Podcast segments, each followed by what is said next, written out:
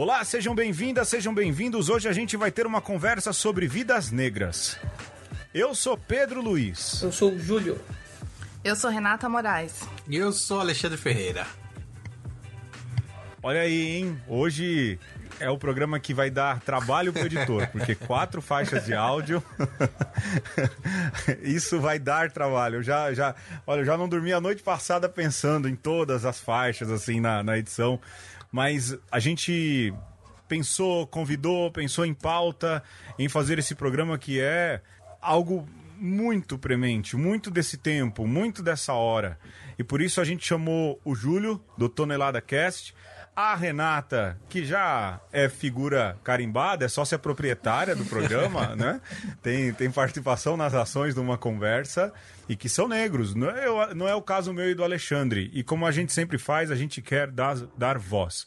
Então hoje o Júlio, aliás, eu já vou de saída recomendando o podcast do Júlio. Depois ele vai falar no final, que é o Tonelada Cast, que a gente já falou algumas vezes. E em especial, eu lembro que eu fiquei assim, impactado e feliz é, com a qualidade e o programa que o Júlio fez, o Meia Tonelada. É como era o, o título? Preto é, Playboy, é isso? Playboy Preto. Playboy Preto. Cara, Júlio, de novo, parabéns, cara. Que programa, verdade. Eu terminei de ouvir, eu bati palma, bicho. Que você deve ouvir ou antes ou imediatamente depois desse episódio.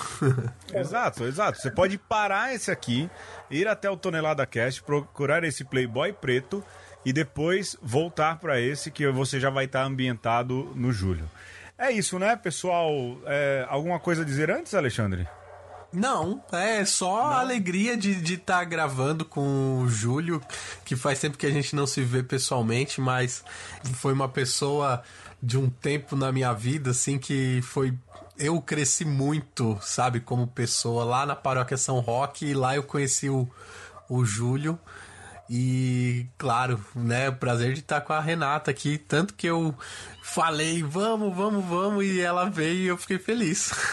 Ele Olha me aí. prometeu um jantar do Dia dos Namorados, ah. uma, um dia no spa da manicure é. para eu poder aceitar. Mas ele que vai organizar o spa e a manicure na quarentena ou ah, passando depois, isso o spa Depois da quarentena, depois é. da quarentena. Agora, o jantar da sexta-feira vai ser estilo Alexandre ou estilo normal? ele que vai fazer, vai fazer, diz que vai fazer um churrasco. Oh, que coisa boa! Aí sim, hein? ah, muito bem, pessoal. É, a gente tem um jogo, lógico, esse tema não é. A gente tomou ali uma decisão naquele programa sobre Lázaro nas ruas de São Paulo, em que certos temas a gente não vai fazer jogo, mas é um jogo que na verdade não é, é um teste. Eu vi isso no TikTok do Leandro Barbosa, o Leandrinho do basquete. Uhum. Eu vi que a Renata esses dias partilhou também aí no Instagram dela, que são 10 questões sobre a questão dos privilégios. Não é? Então, a galera faz com os dedos erguidos, lógico, a gente não tem como fazer isso. Mas aí, Júlio, você pode marcar pontos. A Renata também, eu também, o Alexandre também. Bora. E aí a gente vê quem faz mais pontos e indica bastante essa questão dos privilégios. Pode ser, Júlio? Fechou, fechou. Bola lá, então marca aí nos papéis aí ou no computador. Primeira pergunta, assim, se você se encaixa na pergunta, você responde, você marca um ponto, marca beleza? Beleza. Vamos lá. Você já foi insultado racial, racialmente? Essa é a primeira pergunta. Aí você marca aí, você não precisa dizer, não. Podemos ir para outra? Bora. Sim. Você já foi perseguido em uma loja sem necessidade? Pergunta 3. Alguém já atravessou a rua com medo de passar por você? Essa é a terceira pergunta. Agora a gente vai para a quarta. Alguém deu um passo para trás para não entrar num elevador junto com você? Já percebeu isso em alguma vez? Próxima pergunta. Ah, ouvinte, você pode fazendo aí também. Volta um pouco também. Próxima pergunta. Alguém já segurou a bolsa forte dentro do elevador em que você estava com a pessoa? A próxima pergunta. Você já foi julgado por não poder comprar algo caro? Ou a pessoa achar, você não pode comprar isso? A outra pergunta: seu coração dispara quando vê um carro da polícia? A próxima: você já foi parado pela polícia sem ter feito nada? A próxima pergunta: você já sofreu bullying por causa da cor da sua pele? A penúltima pergunta agora: já negaram ou você sentiu que negaram emprego para você por causa da cor da sua pele? E a última pergunta: você já ensinou uma criança ou conhece alguém que ensinou a uma criança a não a como agir quando for parado pela polícia ou não ser parado pela polícia na rua? São 11 perguntas. É, então você tem chance aí de fazer 11 pontos. Eu vou começar eu dizendo, eu fiz dois pontos nesse jogo e depois eu explico por quê. Alexandre, quantos pontos você fez? Eu acho que eu fiz dois também. Eu acho que talvez nos mesmos que eu. Júlio? Eu fiz só 10 só. Tá tranquilo. 10. Dez, Já tá né? ganhando. Renata? Eu fiz oito pontos. Então o vencedor é o Júlio, hein, Júlio? Não. Caramba. O, o Privilégio é Júlio, uma coisa. o Júlio pode falar quais que ele não marcou. É, quais que você não marcou, Júlio? Eu não marquei a do. A pessoa dá o passo pra trás no elevador. Você não marcou esse? Não marquei, nunca reparei. Tá. Renata, qual que você não marcou? Você pode falar, não? Eu não marquei as duas da, da parada policial. Na verdade, Foi as eu que já, eu marquei. eu já tive. acho que por ser mulher, né? Eu já Sim. tive uma situação de, de ir pra delegacia, eu vou contar, né, nesse programa, por conta de racismo, mas eu nunca fui parada pela polícia. É, o meu foi da polícia. O seu foi. qual- qual- o meu, os dois. Um porque eu morei no Heliópolis, então eu aprendi a ter medo, né? E o segundo é que no- morando no Heliópolis, eu teve um ano que eu fui parado oito vezes. Então, já- sem ter feito nada, só por morar no Heliópolis. Qual que você pôs, Alexandre? É, esse da polícia de é, ser parado sem ter feito nada. Aqui no Madalena a gente passava por isso quando era jovem. E a, o entrar numa loja para comprar uma coisa cara e ser hostilizado, eu passei por uma situação dessa com os meus pais faz alguns meses atrás. Meus- droga. Meu pai é, queria comprar um carro. Sério? É, queria e comprou. Sim. Mas no, E pagou à vista, né? Com- É, com- não, foi. Assim, foi. não, modo de dizer, né? Não, mas foi. E o, e o na hora de, de um, em uma das lojas, os vendedores não foram nos atender porque olharam para meus Era um pais, simples. olharam para mim e falaram: "Ah, não, não, não vai comprar nada nessa loja aqui que é a Hyundai". Perdeu o Playboy. É e e que, que também não vai patrocinar a gente, então. Não. A gente tá falando. sim.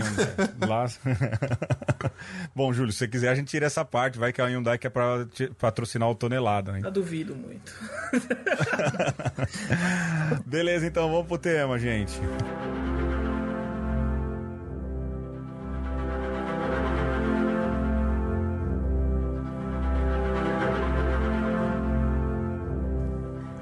Se a população negra é a maioria no país, quase 56%, o que torna o Brasil a maior nação negra fora da África. A ausência de pessoas negras em espaços de poder deveria ser algo chocante. Portanto, uma pessoa branca deve pensar seu lugar de modo que entenda os privilégios que acompanham a sua cor. Isso é importante para que privilégios não sejam naturalizados ou considerados apenas esforço próprio. Perceber-se é algo transformador. É o que permite situar os nossos privilégios e nossas responsabilidades diante de injustiças contra grupos sociais vulneráveis. Pessoas brancas, por exemplo, devem questionar por que em um restaurante, muitas vezes, as únicas pessoas negras presentes estão servindo mesas, ou se já foram consideradas suspeitas pela polícia por causa de sua cor. Trata-se de refutar a ideia de um sujeito universal. A branquitude também é um traço identitário, porém marcado por privilégios construídos a partir da opressão de outros grupos. Devemos lembrar que este não é um debate individual, mas estrutural. A posição social do privilégio vem marcada pela violência, mesmo que determinado sujeito não seja deliberadamente violento. De Jamila Ribeiro, o que é lugar de fala?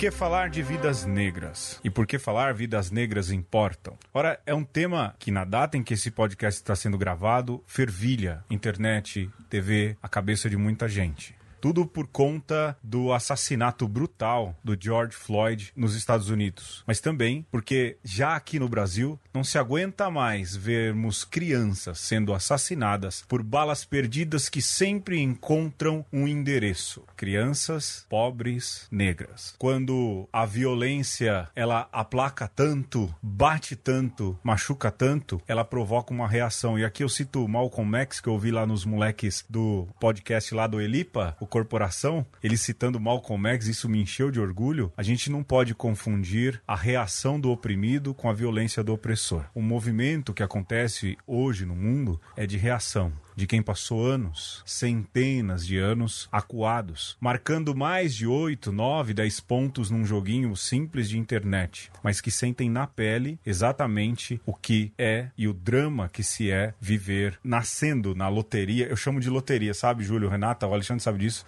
na loteria da biologia, uhum. ter nascido com a pele escura. Bem-vindo, Júlio. Quem é você? Apresenta, se apresenta aí. A Renata a gente já conhece.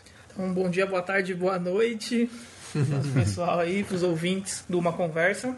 Então, sou o Júlio Ferreira, mas não parente do Alexandre. é, família não Ferreira. que a gente saiba. Os galhos. É, sou, tenho 30 anos, sou aqui da Zona Leste de São Paulo, Zona Norte, meia Zona Leste, meia Zona Norte.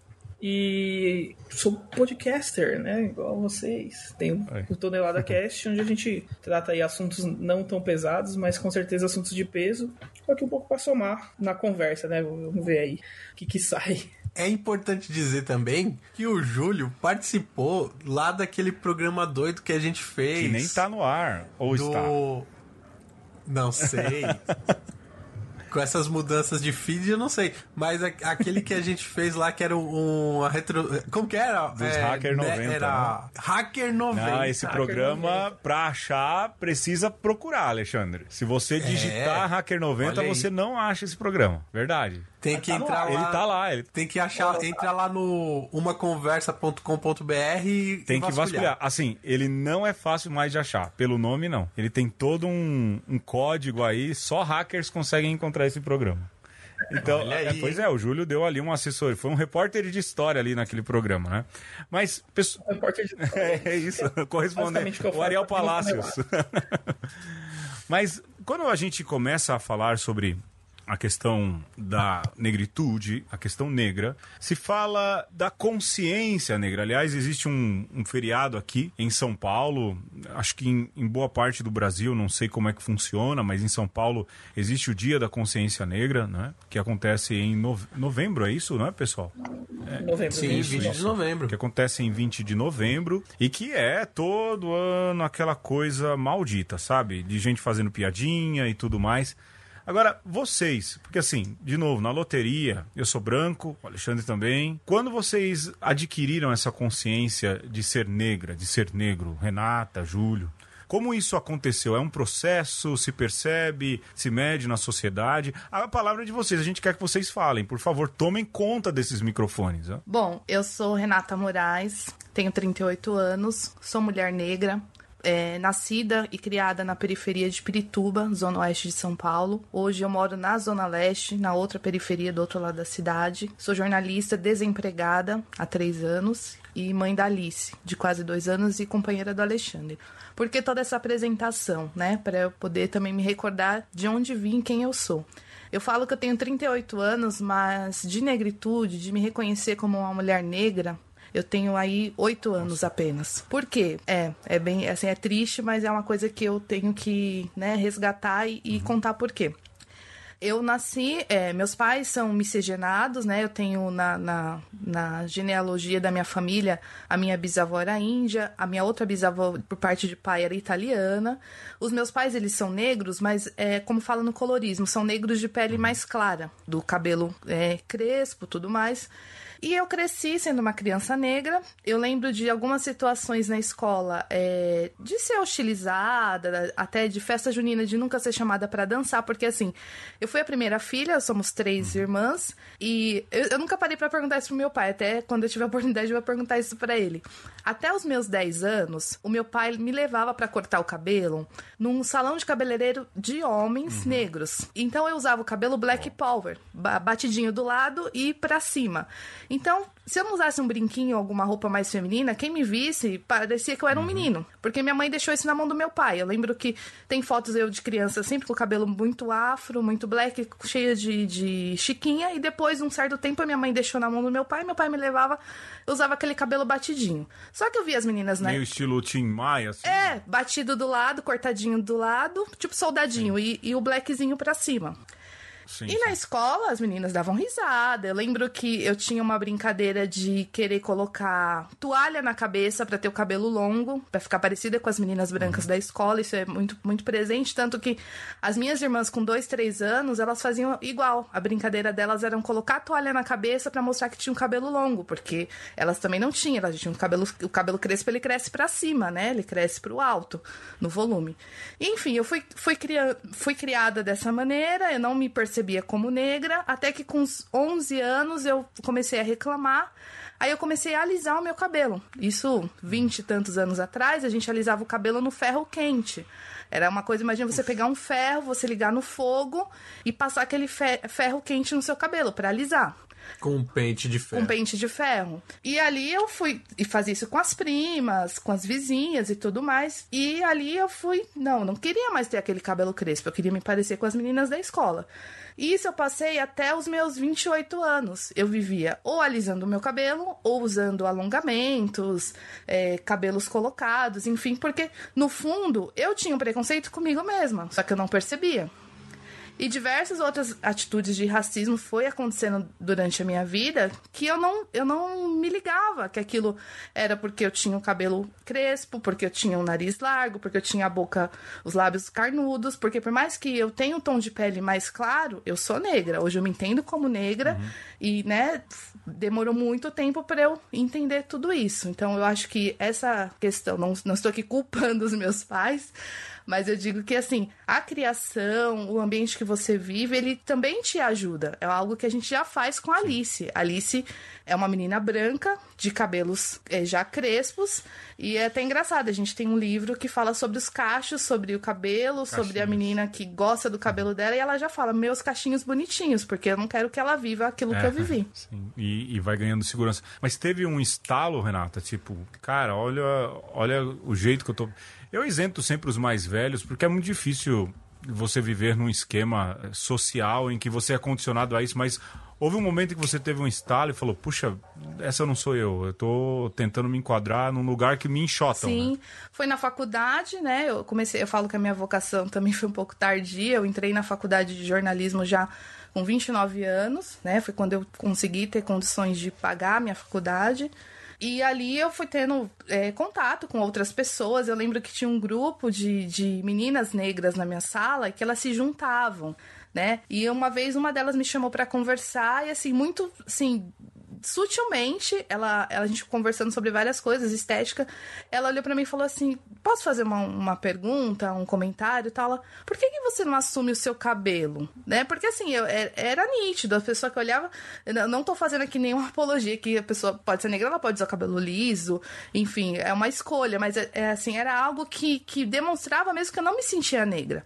E ela chegou uhum. em mim e falou, deu um toque, falou: "Olha, tem uns produtos muito bacanas que dá para você usar o seu cabelo natural. Por que não desgaste? Era era tempo que gastava. Enfim, era uma coisa que, que era um perfil construído, que não era eu. E aquilo começou a entrar na minha cabeça.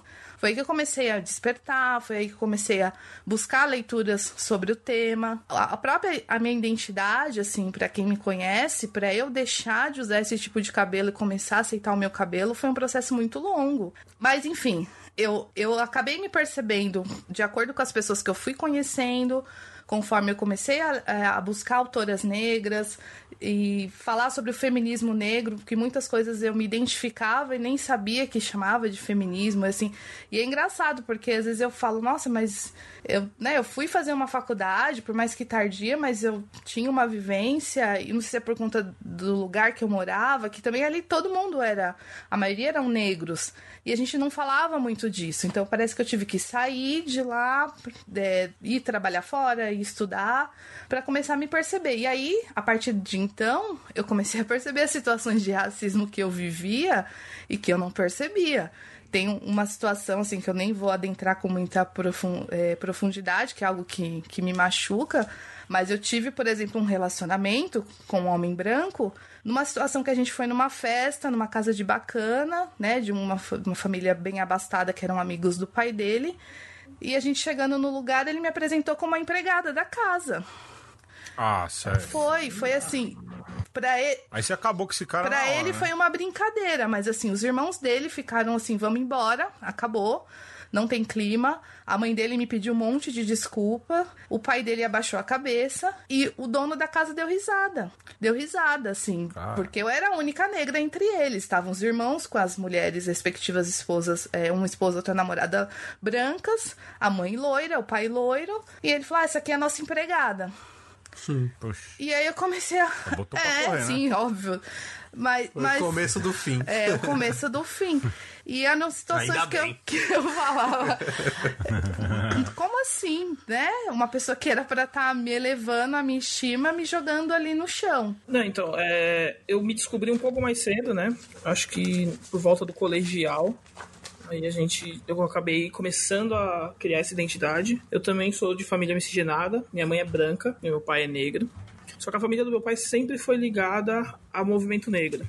Então, eu, desde pequeno, sempre tive envolvido com um monte de pessoas que faziam parte do movimento negro. Só que como eu tava, eu estava em escola particular, aí você tem aquele choque de realidade, né? Porque eu era um dos três negros, acho que da minha turma, que tinha uns. da minha idade, né? Então, tinha lá uns 120 alunos e tinha uns três, quatro negros. Então, é- acaba sendo mais difícil de você criar essa identidade e de se descobrir, né? Eu acabei criando isso e com mais criando mais consciência, né, sobre negritude.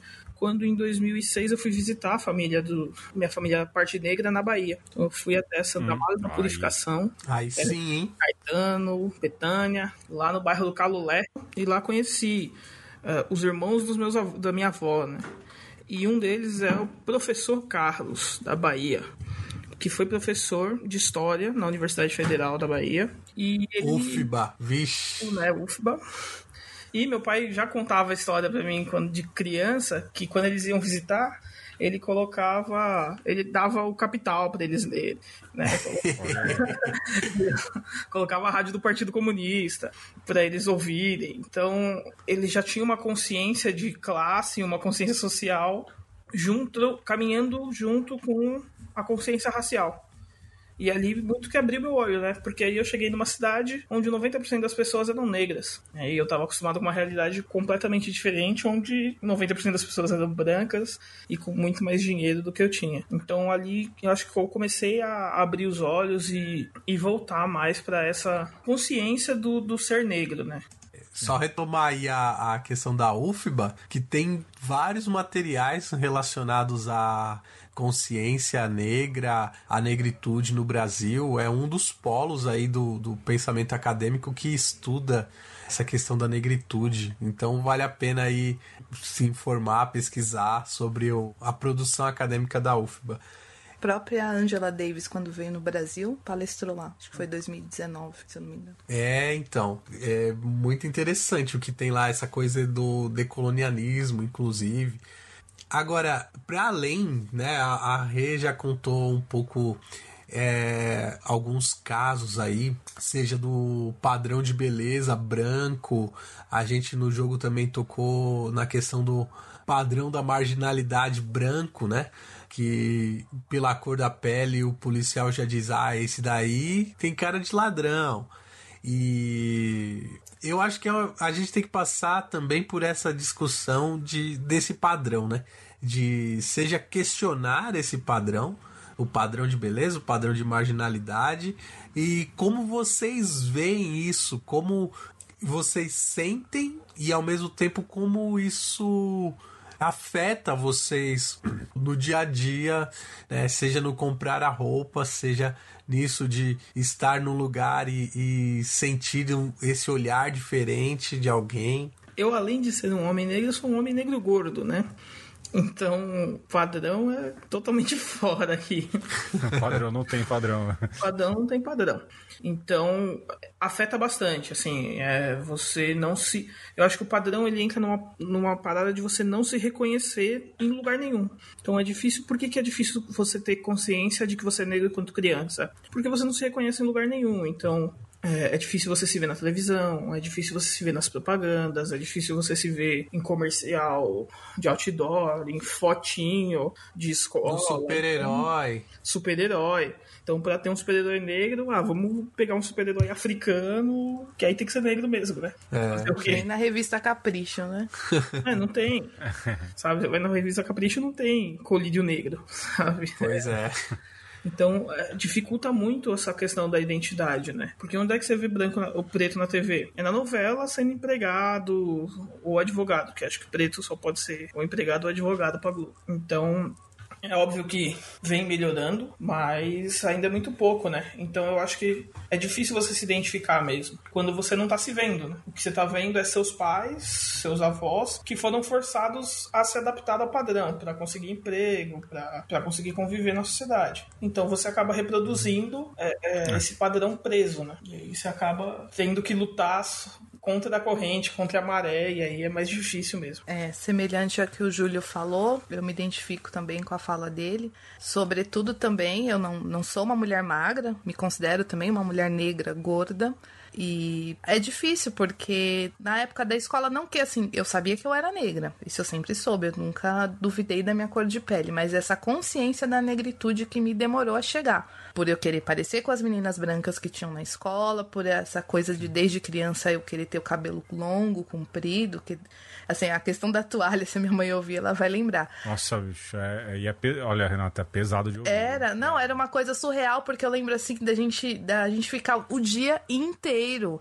Chegava da escola, parecia, sério, a minha mãe acho que encarava como uma brincadeira, mas chegava da escola, a gente colocava aquela bendita da toalha, tanto eu como as minhas irmãs menores. A gente uhum. prendia a toalha como se fosse um cabelo, a gente jogava para um lado, a gente jogava para um lado, a gente tirava para dormir para tomar banho sabe? Cara, e, e aí eu fui crescendo com isso e eu queria me parecer com as meninas brancas da escola, com aquele padrão do cabelo liso. Também fiz N dietas, minha, por pelo menos uns 10 anos aí eu tomava remédio para emagrecer porque eu queria ter um corpo escultural, enfim. A questão de relacionamentos que dá um programa inteiro. Infelizmente, uhum. eu com 38 anos, eu nunca namorei um homem negro, porque os homens negros, não digo todos, mas a grande maioria prefere se relacionar com mulheres brancas. Então eu nunca tive um namorado negro aos 38 anos. E uh, os poucos relacionamentos que eu tinha com homens brancos era sempre na marginalidade homem branco, são poucos, como o que eu tenho aqui do meu lado, que me assumiu, que é o meu companheiro, pai da minha filha, são poucos que pegam na sua mão. Eles querem ter uma mulher negra, que tem o estereótipo da, da questão do corpo, da sexualização do corpo da mulher negra, eles querem ter na calada da noite, dentro do carro, quando ninguém vê. Agora, assumir, pôr um anel no dedo, falar essa é a minha esposa, essa é a minha companheira, essa é a minha namorada, são poucos. Então, eu também passei por essa marginalidade de não ser assumida nos relacionamentos, de, enfim, era um outro detalhe da, dessa questão do, do racismo, né? Que é, chega a ser um racismo. Eu, eu quero ter a mulher negra tê-la em todos os sentidos, mas eu não quero chegar na minha casa de mão dada com essa mulher negra. Então isso foi bem presente. Renata, não sei, se você não quiser falar, não tem problema. Uhum. Mas quando você tinha esses relacionamentos e sabendo dessa realidade, sabendo desses, é, dessas condições colocadas, você via assim perspectiva tipo, ah, vai ser sempre assim? Sim, eu achava tipo, que eu sou ser... mulher, eu... eu sou negra, não. vai ser minha vida inteira desse jeito, assim. Eu não tinha, na verdade, eu não tinha expectativa de mudança. É, eu uhum. nunca tive esse sonho de casar, de ser mãe, né? É outro programa que eu já até falei um pouco, a maternidade aconteceu, mas nunca foi uhum. da minha vontade. Eu não tinha expectativa, porque eu vinha levando a vida assim desde os meus 16, 17 anos. E ia ser assim. Eu tinha amores daquele jeito, as migalhas que as pessoas me ofereciam É, é, é assim, é triste lembrar, porque realmente eu posso dizer que eu tive dois relacionamentos na minha vida, assim, que foi oficial, como todo mundo vê, bonitinho ali assumido. Mas todo o resto era isso, era isso que sobrava pra gente, pra mulher negra, sobretudo, sobretudo a mulher negra e gorda. É, por exemplo, essa questão do racismo ela foi tão além que em dezembro de 2016, no dia 30 de dezembro, eu guardo bem essa data, eu fui, eu fui, eu tinha uma consulta médica no endocrinologista. Sabe aquela coisa, ah, vai começar o ano, eu quero começar o ano diferente, eu vou me cuidar, eu vou fazer dieta e eu marquei uma consulta. Tava, consegui o encaixe e marquei a consulta. O fim dessa consulta acabou num DP, na delegacia, no bairro do Higienópolis. Simplesmente porque eu fui insultada pelo médico. Eu cheguei no, no consultório, ele já me atendeu super grosso, pois não. Aí eu, boa tarde, né? Que eu vim aqui, eu quero ver com o senhor um, um, um tratamento, que eu quero perder peso, tenho muita dificuldade. Enfim, fui falar, endocrinologista. Eu falei, quero ver uns, fazer uns exames, tudo. Ele, ah, Sei. E eu achei, eu achei que eu falei, nossa, né, tá, tá mal-humorado, 30 de dezembro, tá todo mundo viajando, ele tá aqui trabalhando. Eu sei que a consulta não durou cinco minutos. Ele simplesmente olhou para mim e falou assim: Ah, e você acha o quê? Que eu faço milagre? Olha para você, olha para você, olha o seu tamanho, olha o jeito que você tá, olha a sua cor. Na hora que ele falou aquilo, é, olha, eu lembro. Eu, eu, eu perdi o ar. Eu perdi o ar. Literalmente, quando ele falou isso pra mim. Olha o seu tamanho, olha a sua cor. Eu simplesmente, eu falei assim, a gente não vai sair dessa sala. Eu vou ligar pra polícia. E eu liguei pra polícia. Eu parei aquela clínica, era uma clínica no Higienópolis, de um convênio médico que eu tinha, de um trabalho que eu tive, que também fui vítima de racismo nesse trabalho. E eu fui parar na delegacia. Eu sei que ele me, me empurrou, ele mandou eu sair da sala, ele se trancou dentro da sala. Aí veio os atendentes, vieram me acalmar, a polícia chegou, o policial mandou ele abrir a porta. Ele não quis acompanhar a polícia, obviamente também que eles estavam mais do lado dele. Falou: "Calma, minha senhora, Nossa. você se confundiu. Ele não deve ter falado isso". Eu falei, chamaram de barraqueiro Sim, eu falei: "Ele falou, ele falou, isso não vai ficar assim". Resumo da ópera. Eu fui para delegacia, eu entrei num carro de polícia. Eu fui até o DP, eu fiquei lá mais de duas horas esperando o delegado para fazer o boletim de ocorrência para me ouvir. Ele o tempo todo quis me persuadir dizendo que eu tinha entendido errado, que não era bem assim. No fim, ele, ele eu não lembro, acho que não, não chegou nem a entrar como um crime de racismo. Ele colocou como injúria. E eu sei que depois o próprio. Aí eu fiz reclamação, eu postei na rede social, muita gente me ligou, as pessoas ficaram preocupadas. E passando, passou um tempo, o próprio convênio entrou em contato, pediu desculpas, falou que o médico tinha sido afastado, que ele não era do corpo clínico, ele estava só cobrindo o plantão do final de ano. E eu acabei não abrindo o processo no, no Conselho Regional de Medicina, muita gente me orientou, mas assim, aquilo me machucou tanto, acabou com o meu final de ano, acabou. Porque assim, eu não tinha feito nada para ele, eu tinha acabado de entrar na consulta. E ele simplesmente só olhou pra minha cara, ah, sei, você quer que eu faça um milagre? Milagre eu não faço, olha para você, olha seu tamanho, olha sua cor. E assim, desculpa, eu não peso nem 75, 80 quilos. Mesmo se eu pesasse 200 quilos, ele não podia falar daquele hum, jeito comigo. Ele não podia. Isso. Era um homem branco, é, com aparência de 25 a 30 anos, muito mais novo do que eu. Eu não sei o que, que aconteceu. Nossa. Eu sei que no final das contas eu fui pra delegacia, ele ficou trancado dentro do consultório. Eu parei a clínica, todo mundo ficou me olhando e eu fiquei ali dias e dias com aquilo entalado na, na minha garganta de que que, que eu devia ter feito, por que, que ele me tratou desse jeito, onde foi que eu errei, qual foi o problema. E são atitudes assim que para ele pode não ter sido nada. Por mais que eu fiz barulho na rede social, por mais que eu abri reclamação no convênio, por mais que eu abri um boletim de ocorrência contra a pessoa dele, mas, assim, isso eu tenho marcas até hoje. Até hoje. mas, bom, deu para perceber no embargar da voz, né, Renata? E... Ô, Júlio, agora deixa eu te perguntar. Né, assim, ouvindo também o que a Renata falou. Você acha que é, essa questão dos padrões tem uma orquestração nisso ou é só uma construção de anos e anos que foi se acumulando? Não, eu não acho, eu tenho certeza. É, é uma orquestração como o capital, né? Ele, uhum. mantém o padrão do jeito que ele é, porque aí eu tô forçando aquela, as pessoas não só a se adaptarem àquele padrão, elas se sentirem uhum. mal por estar fora do padrão. E aí eu tô alimentando toda uma indústria de alimentação, de academia, é, de produtos de beleza, que voltadas para o público branco e que você força toda a sociedade negra a se adaptar a esse padrão. Reforça a segregação. Exatamente, eu acho que é, é só uma forma de, de reforçar a segregação, de mostrar que, olha, tá bom, vocês cresceram, mas o branco ainda está em superioridade. Ele ainda tem uma posição superior na sociedade, mesmo falando que não. Então é por isso que a mesma empresa que faz o creme de alisamento, ela faz um dos melhores cremes para os cabelos cacheados. Então Sim. ela vende os dois, né? Olha, alisa o seu cabelo, quando você deixar de alisar, compra o meu produto aqui. Então a manutenção dos padrões, principalmente o padrão magro e branco, ele é sim um agente de você manter a segregação, tanto de classe quanto de raça.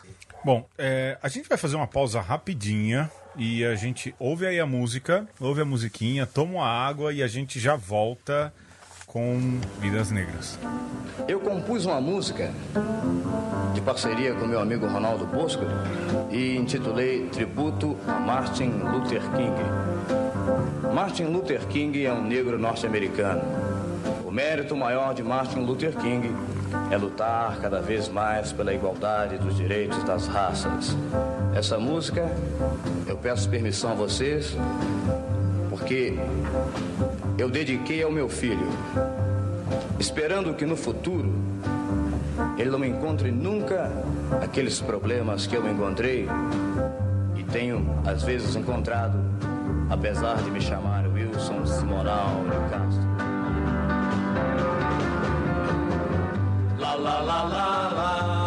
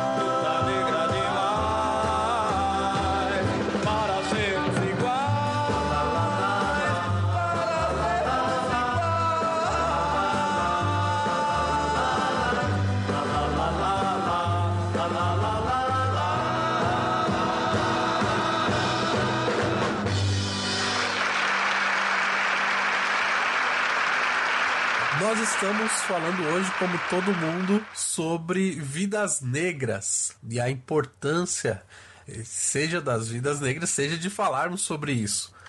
E, bem, eu acho que é importante dizer também que, apesar da loteria da biologia, como o Pedro às vezes ressalta, nós também temos o pezinho, ou melhor, as raízes na senzala, né, Pedro?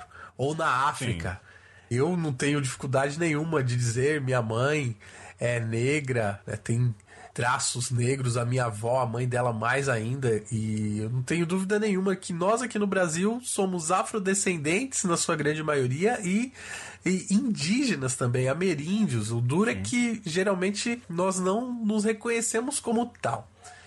E aí, essa que é, a, que é a ideia que talvez a gente tenha que retomar agora coletivamente todos somos iguais, né?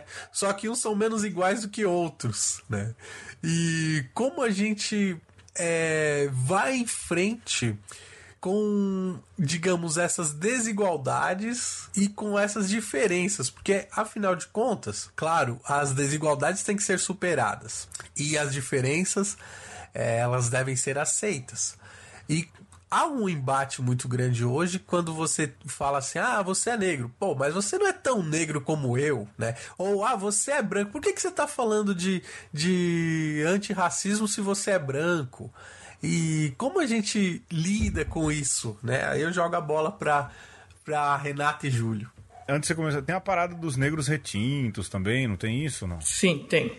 E eu acho que é, é, bastante importante, assim, a gente não pode ignorar isso, que os negros retintos sofrem mais preconceito do que os negros de pele mais clara. Tá? Então, quanto mais escura a sua pele, maior o preconceito que você sofre. Então, eu acho que é, é, é uma consciência que a gente tem que ter. Acho que partindo daí, a gente tem que entender essa diferença é, de que, sim, somos diferentes e que temos que aceitar essas diferenças, mas não aceitar é, essa desigualdade. Então tem muito essa briga do você é mais negro ou local de fala. É, eu costumo falar quando a gente quando eu tava falando um pouco mais da radicalidade, né? De que primeiro a gente tem que ganhar a guerra contra o branco. E não é matar todos os brancos, né? é acabar com esse preconceito, com toda essa diferenciação racial que tem do branco pro negro. Não existe essa pegada do racismo reverso, porque o negro sempre tem, o branco, desculpa, sempre tem essa posição social acima do negro. Então a gente ainda não viveu uma realidade onde isso é o inverso. Né? O negro tem essa posição de poder sobre o branco. Então, para igualar isso, é na, na luta, né? É a briga que o movimento negro tem há 300 anos, desde Zumbi do Palmares. Então, tentar acabar um pouco com essa, essa distância que tem dentro do, da sociedade. Não sei se eu me fiz bem entender. Perfeitamente. É mais ou menos isso. E aí entra num outro detalhe que é o capitalismo, né? O capitalismo hum. também não aceita que essa disparidade social ela acabe. E junto com a disparidade social tá a disparidade racial. Elas estão caminhando lado a lado. Então, quando a gente está falando de racismo, a gente tem que estar tá falando de diferença de classes. Né? A gente tem que estar tá falando de luta de classe. Quando a gente está falando de ser antirracista, a gente tem que ser também anticapitalista. Essa é a minha opinião. Perfeito. Não, sim, até porque naquele programa que você fez, do tonelada, meia tonelada, você ali acho que já na parte final do programa, isso me chamou muito a atenção. Não que eu não soubesse, mas o tom que você coloca, depois de tudo, né? Que é justamente o lugar que o negro ocupa em alguns pontos da sociedade, né? Eles estão, os negros estão mais nos presídios, Sim. estão menos no, no Congresso, não é? É, e assim sucessivamente. É? E, e, você fala disso. E é uma questão também social. É sim, uma questão de, de que os negros ocupam as faixas de pobreza. E que a gente sim vive num sistema. E, pessoal, é, falar mal do sistema capitalista é, você pode ter uma posição contrária, antagônica, mas até o Papa fala, viu? Dom Helder Câmara falava do materialismo que existe no capitalismo também. Então, cuidado com esses discursos aí, não é? De super defender o capitalismo como se fosse a panaceia e tudo, não é? Porque, de verdade, a gente tem que ser crítico também em relação a isso, porque é um sistema que gera pobreza, gera morte. A crise do Covid está tá mostrando isso. Talvez fosse interessante fazer um levantamento também da questão étnica de quem está morrendo, né? E com certeza não fugiria muito daquilo que é do padrão. Interessante, né? a gente até está brigando para conseguir isso, mas é que o governo não colabora com a divulgação dos dados reais, né? É, então a gente é, não consegue é. ter uma noção real do, do quanto os negros são mais afetados Já tem alguns levantamentos que mostram que sim, são mais afetados, mas não o quanto são mais afetados. A gente ainda não consegue. De certo, de certo, os negros não estão sendo nem testados.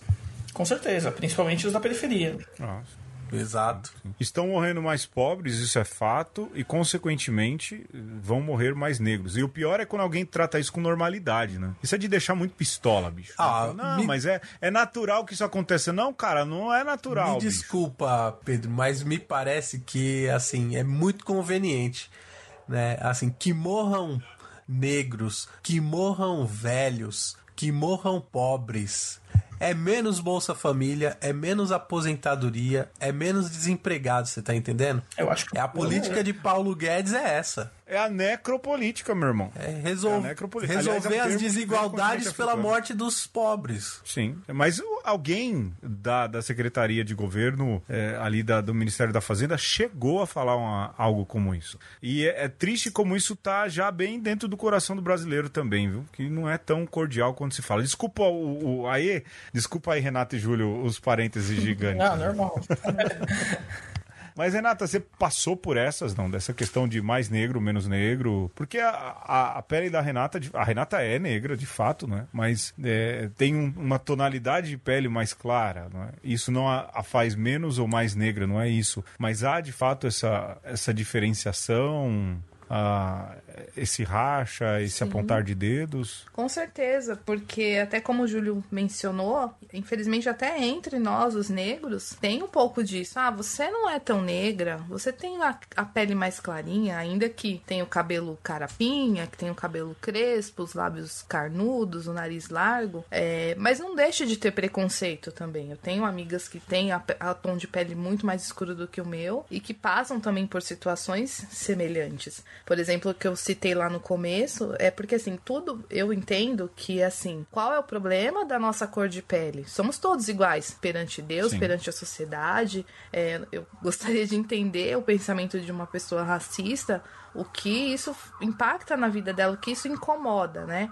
Eu tive uma situação do meu último local de trabalho, né? Um, um local que eu trabalhei durante dois anos, onde eu fui convidada a fazer parte desse grupo de trabalho. Eu tinha um outro trabalho, eu estava de férias e eu fazia alguns freelas já para esse, esse lugar. E aí eu fui convidada: olha, surgiu uma vaga efetiva e a gente quer você aqui, só que você vai ter que passar por uma, por uma entrevista com o diretor desse lugar. E eu fui fazer essa tal entrevista. Primeiro que eu fiquei mais de três horas esperando para ser atendida. É, era uma igreja.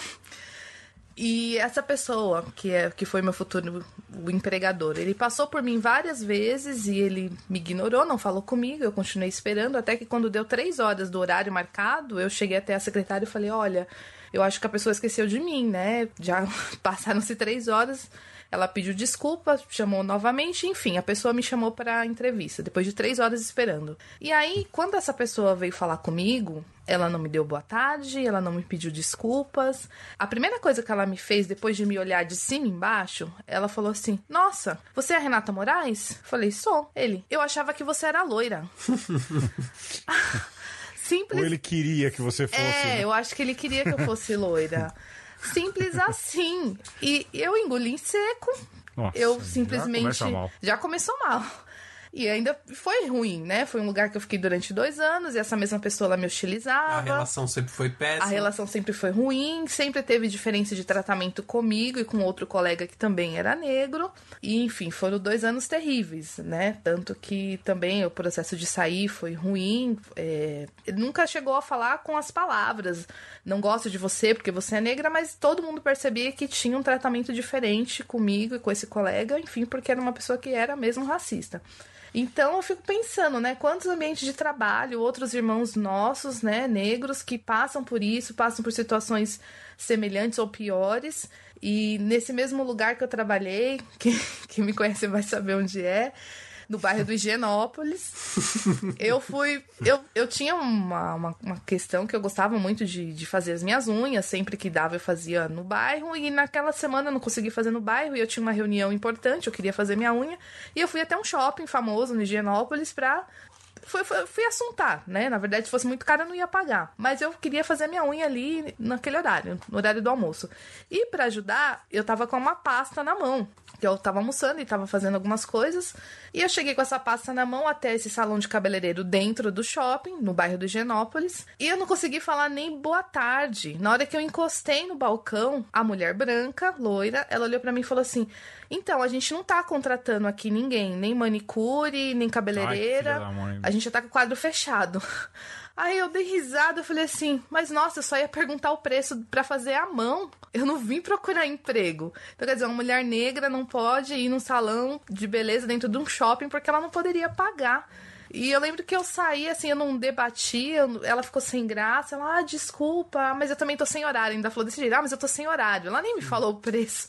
Ela só falou assim. Nem olhou a agenda. Nem né? olhou, porque ela olhou e falou: imagina, essa mulher negra não tem condição de fazer a unha aqui. Então, são pequenas coisas do dia a dia que vão acontecendo com a gente que se a gente não tá é, inserida, se você não tem consciência da sua negritude, do seu direito, de até onde as pessoas podem, né, não podem te ofender por conta da cor da sua pele, da textura do seu cabelo, então eu fico imaginando quantas outras situações eu devo ter passado com racismo, de repente até na minha adolescência, ou quando criança, ou até na, na vida adulta, que sem querer a gente não percebe, mas são, às vezes são sutilezas, são sutis, e às vezes é escrachado, como esse médico, como esse empregador, empregador religioso, enfim, nada contra.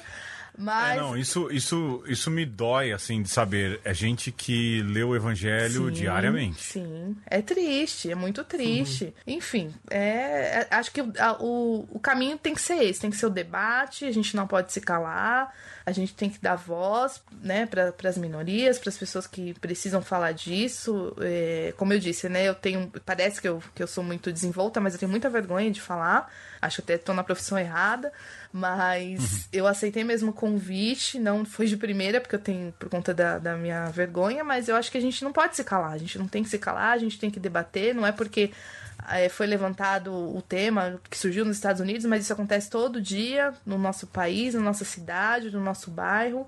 E se a gente continuar fingindo que nada está acontecendo, nada vai mudar. E eu não quero isso para minha filha, né? Por mais que a Alice tem pele branca, ela tem o, os traços negros, graças a Deus, e, e a gente já está é, criando ela para que ela tenha essa consciência de onde ela veio, quem são os pais, e para ela ter orgulho também de, de ter sangue negro. E é isso. Acho que todo mundo tem uma história no shopping Genópolis, né? ah, é, Júlio? Conta aí. É um shopping todo pó branco, né? A fachada dele é branca, o piso é branco, ele é todo branco. Então já é porque eu gosto. Os seguranças. De... É, então, o segurança mais preto é uns 10 tons mais branco do que eu. Nem sou tão preto assim, então.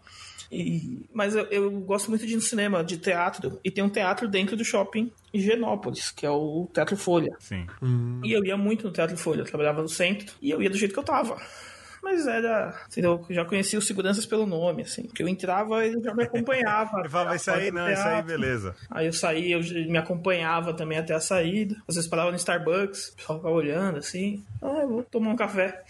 Aqui não tem, no Brasil a gente não tem aquela calçada de branco, calçada de negro, né? Mas tem lugares ainda que o negro não é nada bem-vindo. Lá no, no Meia Tonelada, o Júlio falou uma frase que para mim deu um estalo na hora que foi assim: olha, não é só uma questão de é, ocupar espaços, é, a gente tem que tomar. E aí, é, retomando, ouvindo o programa de novo esses dias, eu lembrei da Rosa Parks, né? De uma personagem histórica lá dos Estados Unidos que também foi importantíssimo para eclodir o movimento negro, uhum. que simplesmente era uma trabalhadora que tinha que sentar num, num, lugar, estar num lugar no ônibus e ela falou: Não, eu tô cansada, eu vou sentar aqui. Que era um lugar que teoricamente é, estava destinado aos brancos. Destinado aos brancos e não tinha ninguém ocupando. E. Ô, Júlio, explica um pouco essa história de tomar lugar. É isso mesmo? Você tem que estar tá cansado ou você tem que ser é, afrontoso mesmo e falar assim: não, eu vou, vou ocupar o espaço mesmo, vou no teatro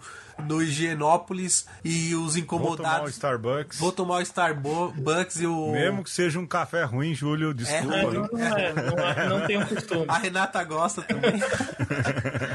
Eu devia ter falado, eu vou sentar aqui sim, você vai fazer minha unha. é, devia. É que eu tava com pressa porque eu tava atrasada pra reunião. É isso mesmo? Eu acho que é. Tem que, tem que ocupar, Júlio. Tem, eu acho que. Mais que ocupar, eu acho que tem que tomar mesmo. Falar, ó, é, é meu direito, é meu, e eu vou sentar aqui, eu vou usufruir, seja lá do que for. Acho que um dos maiores absurdos é a questão política. O Brasil, com 56, 57% da população identificada negra pelo IBGE, a gente sabe que é mais, não ter um presidente negro, sabe? Não ter governadores negros, não ter prefeitos negros, não ter vereadores, deputados, senadores negros, né? Mulher nem se fala. Falar de uma mulher negra no poder é um absurdo, porque a única mulher que a gente conseguiu lá tomou o golpe. Então, pois é. Né? Então, eu acho que é isso.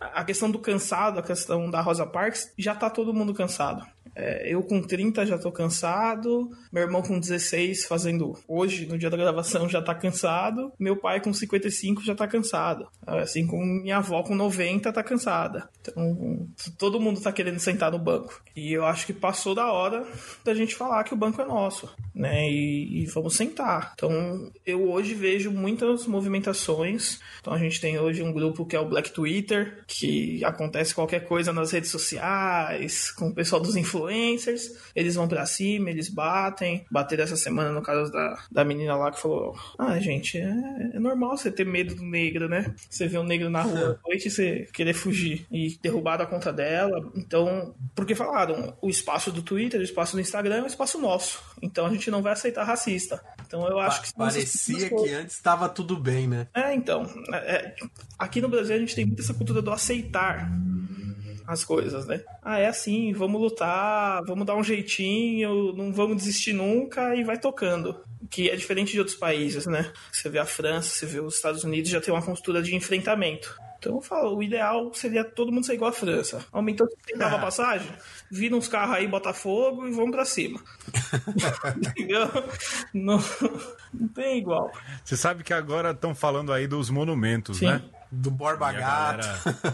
Pô, do, é o Borba Gato devia, bicho. Porque ali é um. É, é, é feio esteticamente falando, entendeu? É, Borba Gato é bandeirante, bandeirante tem que ser. É, ir pra museu contando a história real e tudo. Mas de fato, assim, não que seja. né? Vamos falar, pô, o Pedro agora é a favor de violência e tal, mas, cara, Borba Gato era um favor que fazia pra cidade de São Paulo. Porque até. Além de ser um bandeirante, um assassino, além de tudo, esteticamente é feio demais, né? Desculpa, eu, a minha intromissão muito produtiva no debate. Sim, Mas acho que é isso. É, até porque não é uma violência contra a pessoa, né? É uma violência contra um patrimônio que é violento. Sim, o simples sim. fato da estátua existir é violento. E enquanto a gente sim. não consegue Você identificar sabe. isso, a gente continua sofrendo. É, porque traz a memória, né? Olha lá, o cara que é assassino, favor dos escravos, torturador, ele ganhou uma estátua. o zumbi ganhou Olha uma como página. a gente se orgulha disso, né? É. E o zumbi ganhou é. uma página como terrorista no livro de história. É, e com, com, com esse Ministério da Educação agora, bicho? Então, não, não dá nem amor, pra né? comentar, né? Não, nem. E olha, você sabe que esteticamente falando, aquele monumento às bandeiras, ele é bonito, né? Mas quando você olha tudo aquilo que ele significa, de fato, né, bicho, é, é duro. É que assim, para quem tem privilégio, né? Tem a parada do privilégio. Uhum. É, como eu falei, eu nasci no Jardim Brasil, mas eu fui muito privilegiado, em muito sentido. Privilegiado no sentido de nascer branco, de ter uma compleição física. Embora minha mãe puxe muito, assim, minha mãe é branca, meu pai é branco, né? Meus avós também, é, mas são nordestinos, vieram da miscigenação. Eu fui muito privilegiado. Eu sou um cara de 1,88m, eu sou branco, né? É, então, assim, dentro da loteria, eu nunca tive nenhum. Eu não sei o que ter esse tipo de problema. Eu tive algum tipo de problema em relação a morar em periferia, eu tive tive algum problema porque quando desempenhava o ministério morei na favela, mas eu não sei exatamente viver é, é, por exemplo, nessas pontuações do jogo do começo. Então, assim, eu tive uma porrada de privilégio, mas eu sei que o privilégio de ser branco, né? E é uma coisa que você custa aprender. O meu privilégio, esse que eu herdei, aquilo que o Alexandre colocou aí na pauta, né? É esse que eu herdei, eu não precisei lutar para ter. A sociedade se configurou desse jeito, né? Por exemplo, o Júlio fala, pô, eu adoro ir em teatro, né? É, eu gosto de teatro, mas eu tenho certeza que você foi muito mais do que eu. Mas eu, se eu for lá no Teatro Folha, os caras não vão me olhar. Não. Se você foi no Teatro Folha eu nunca fui nenhuma vez. Se você foi uma vez, você foi mais do que eu. Mas mesmo indo lá, você precisou lutar para conquistar aquele lugar. Você entende o que eu tô te Não dizendo? Entendo, com certeza. Porque os caras te olharam, te perseguiram e tudo mais. Então é, é ter essa consciência, pelo menos pra gente que é branco ou que não, não passa o mínimo do que é ser negro, perceber isso. Sobre o que que essa tua facilidade foi construída? Né? É, em cima do que? O seu privilégio foi construído em cima do desprivilegiar a vida de quem? Quantos negros? Né? Acho que isso é importante também, né, Alexandre?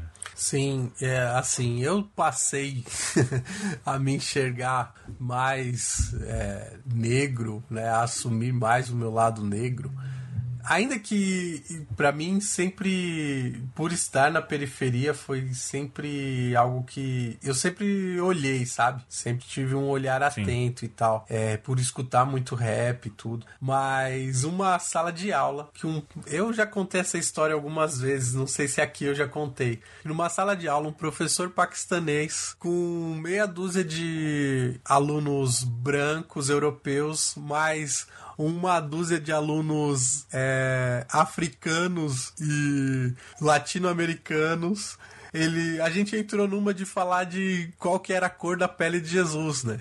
E aí o o professor falou assim: "Vocês achavam que Jesus era branco, que nem o o Giovanni ali? Não, não era. É, também talvez ele não fosse negro ali como o é, Daniel, que é nigeriano. Provavelmente Jesus era negro que nem o Alexandre, que é brasileiro."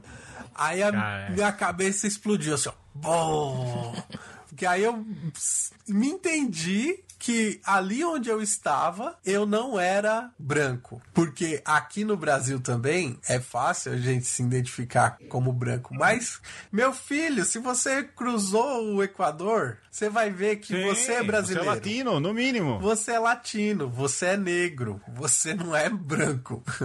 Sim. E isso para mim foi um alento, cara. Assim, porque eu consegui entender um pouco mais da minha história, porque eu me sentia assim tão próximo de uma história negra, porque de fato, se você é periférico, você de alguma maneira é negro, Sim. porque você tá mais próximo dos negros do que dos brancos, né? E quando você entende isso, é, facilita muito a sua vida na periferia. Pelo menos para mim, isso sempre ajudou muito a saber sem, de que lado que eu tinha que estar. Tá.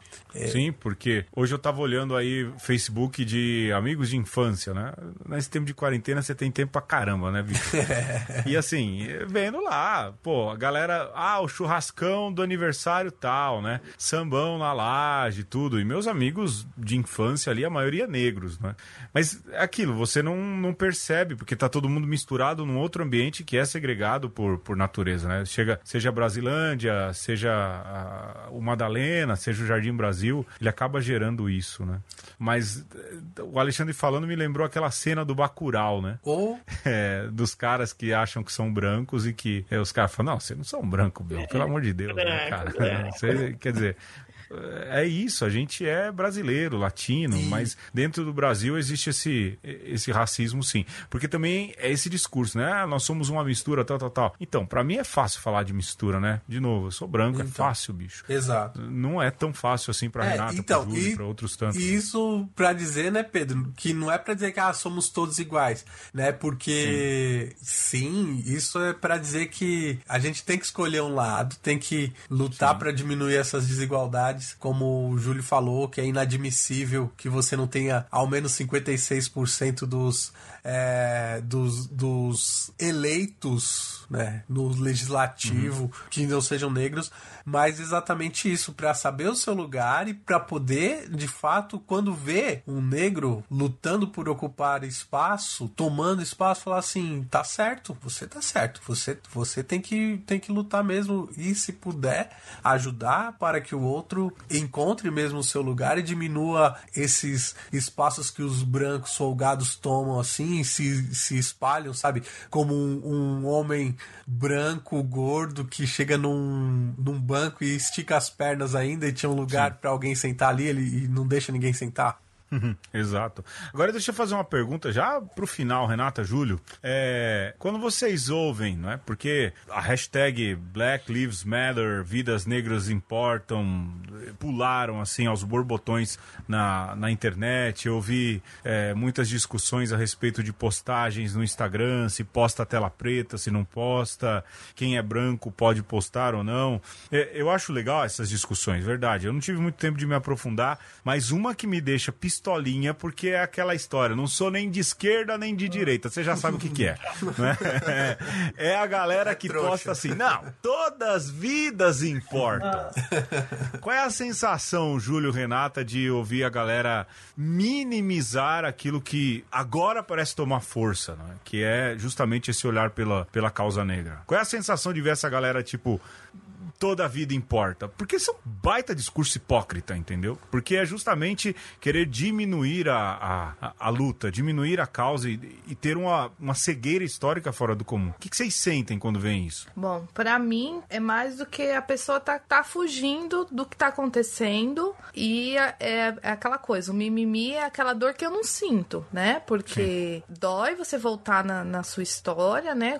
Assim, por vezes aconteceu aqui comigo de, de, de chorar mesmo mesmo de lembrar das situações. E outras tantas pessoas estão perdendo vidas, estão sendo assassinadas pela cor da pele, simplesmente porque são negras, porque são pobres. E você fala, todas as vidas importam, como desse sentido, ah, o que vocês estão fazendo não é nada, vocês estão fazendo barulho por nada, parem de mimimi. Todo mundo, todo mundo é importante, sim, mas a gente não pode fingir que nada tá acontecendo. Eu acho que quem fica é ficar em cima do muro, né? Para mim é isso, é não tomar partido de nada. Ah, tudo bem, eu sou aqui mulher branca, homem branco, nada me atinge, essa luta não é minha, eu não tenho parentes negros, eu não tenho amigos negros, então por que, que eu vou comprar essa briga pra mim? Não. Desculpa, meu camarada, você tá errado. Você tá errado e, e para mim é, é ridículo. Chega a ser ridículo porque a coisa é muito pior, né? A, a dor do outro, ela tá. A gente, a gente morre um pouco cada vez. Cada situação de racismo que a gente passa, a gente tá morrendo. A gente não, não perde a vida Sim. como os nossos irmãos que levaram um tiro, ou da criança que, que a patroa deixou entrar no elevador e o menino se acidentou Nossa. e, sabe? Aquilo tá engasgado, assim. Eu chorei Ai, vendo, cara. eu choro cada vez que eu vejo aquela mãe, porque eu sou mãe também.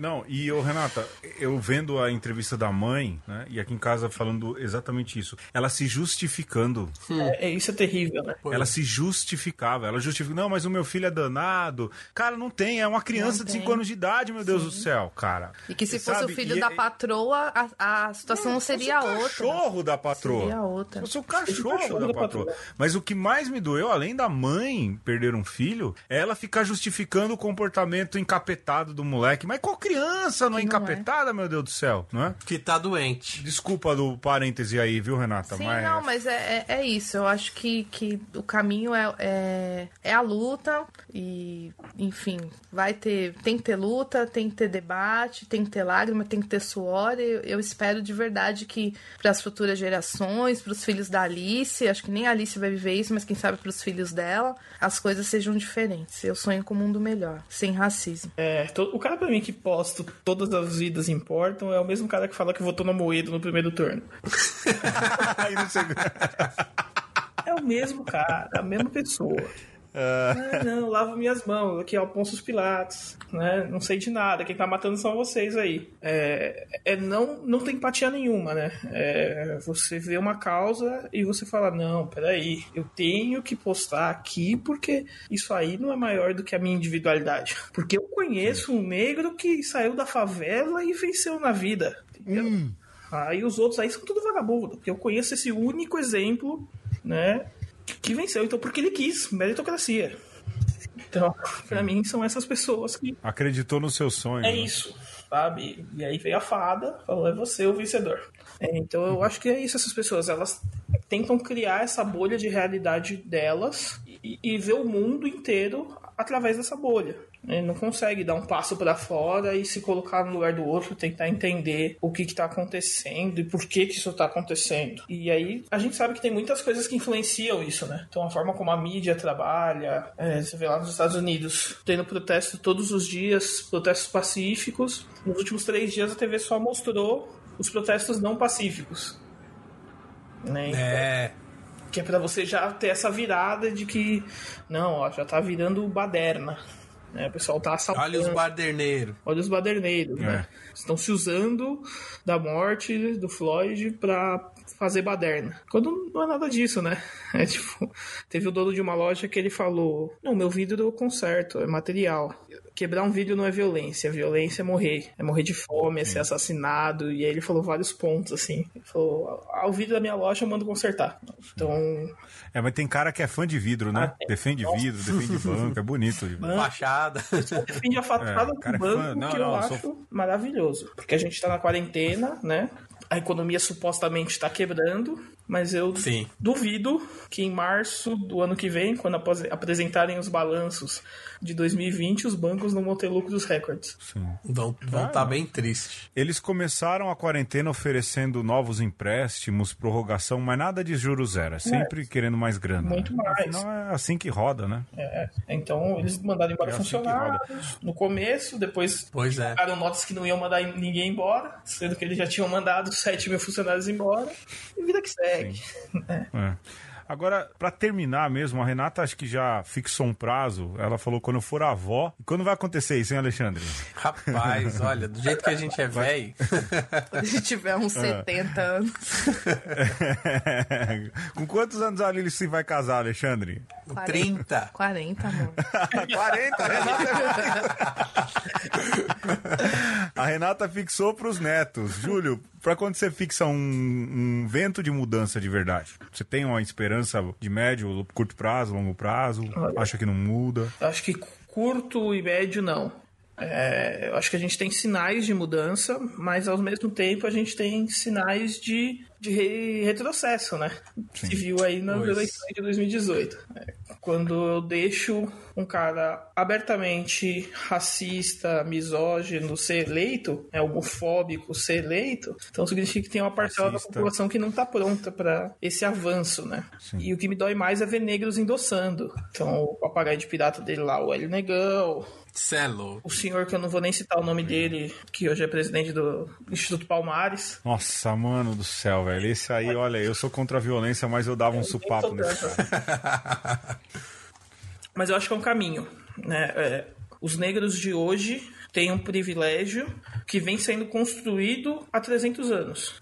Então, desde a libertação dos escravos, não a da Princesa Isabel, assinada bonitinha, É. mas a do Zumbi dos Palmares, que vem sedimentando esse espaço dos negros na sociedade. E é devagar. Né? Eu acho que o meu pai fala, falava isso muito pra mim quando eu era mais novo, e é uma coisa que eu levo sempre. Ele começou no menos 10, e ele fez de tudo pra que eu começasse no zero. Só que Caramba. muita gente que já começa no 100 Cruel. né? Então a gente tem que fazer de tudo para nossa próxima geração já começar nos 5. Ou pelo menos no zero, não baixar. Né? É, esse é o tra- grande trabalho assim do movimento negro e de todos os movimentos sociais. Né? É dar uma melhor oportunidade para quem vem depois. E não é uma briga fácil. Olha, eu queria, a gente queria, lógico, prolongar essa conversa, mas uh, podcast tem tempo, o Júlio sabe disso, a Renata sabe disso, porque ela é uma das primeiras revisoras do programa. eu também que edito, você que tá ouvindo, mas a gente queria agradecer muito. Vidas Negras importam, cara, importa muito mais do que isso. A gente tentou, lógico que eu e o Alexandre, às vezes a gente embrenha em nós conversarmos, a gente pede desculpa dessa parte, eu vou tentar cortar o máximo possível, né? Mas é o costume, mas a gente quer, quis dar voz. E eu queria muito agradecer você, Júlio. Manda um abraço lá pra galera do, do Tonelada. A gente já deixa um abraço aqui. É um podcast que eu gosto de ouvir. É, ali tô lavando louça, me acompanham. Renata, mais uma vez, obrigado por vencer aí a, a vergonha, deixar a Alice dormindo e ajudar a gente. Eu fico por aqui, Júlio. Se quiser deixar recado aí, fazer propaganda, a Renata também. Depois o Alexandre termina, Alexandre. Boa. Eu quero primeiro agradecer o espaço, agradecer o Pedro, o Alexandre, que são pessoas que eu acompanho lá desde o começo. né? o Alexandre já conheço aí há uns anos, né? Pode crer. o Xandão. E, e aí pedir pra galera, quem puder, dar aquela força, aparecer lá no Tonelada Cast. A gente tá no Instagram, tá no Facebook, tá agora no Twitter, em breve. Saíram da hibernação. Saímos da hibernação, entramos aí no fim do ano passado, rolou um casamento. Aí. Um dos nossos membros casou, porventura, e Abraço, Matheus.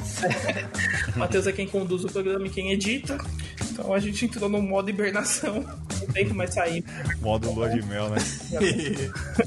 Retomamos aí o caminho. Também vou retomar o, o meia tonelada pra gente continuar essa conversa.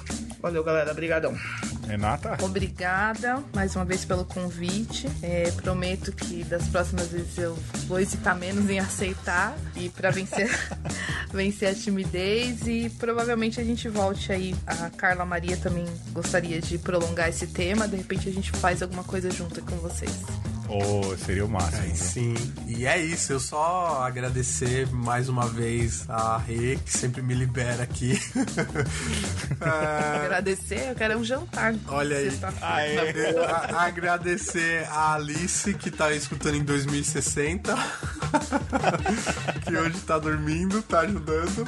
E agradecer ao Júlio, né? Dessa amizade é, de tão longa data. E o que é bonito é que os nossos caminhos se cruzam exatamente por conta das lutas, né, da militância e também da mística é, que sempre nos aproxima. E é isso. Olha, pra terminar, dou um- um- uma dica. Jesus Favelado, que é um cara que tá lá no Twitter, Yuri Marçal, ou Yuri Marcal. Entrem, galera. O cara é bom e hoje ele fez ali o capítulo 8 do Evangelho segundo João em 1 minuto 2. A coisa mais genial que eu já vi. É, é um negro e ele tira bastante sarro dessas questões aí de como os brancos o enxergam. Eu fico por aqui. Um beijo. Um abraço, galera. Boa noite, boa tarde, bom dia. Um aperto de mão. E um punho cerrado. Macarrão passando irmão. Fala, oi tio Pedro. Oxi, Pedro. Tô gravando podcast. Pra você. é, Tô gravando podcast pra você. Pra você editar. tá. Fala, fora Bolsonaro. Bora, bora. Fora Bolsonaro! Fora Bolsonaro! Fora, Bolsonaro. E fala, vida negras importam. Embardo.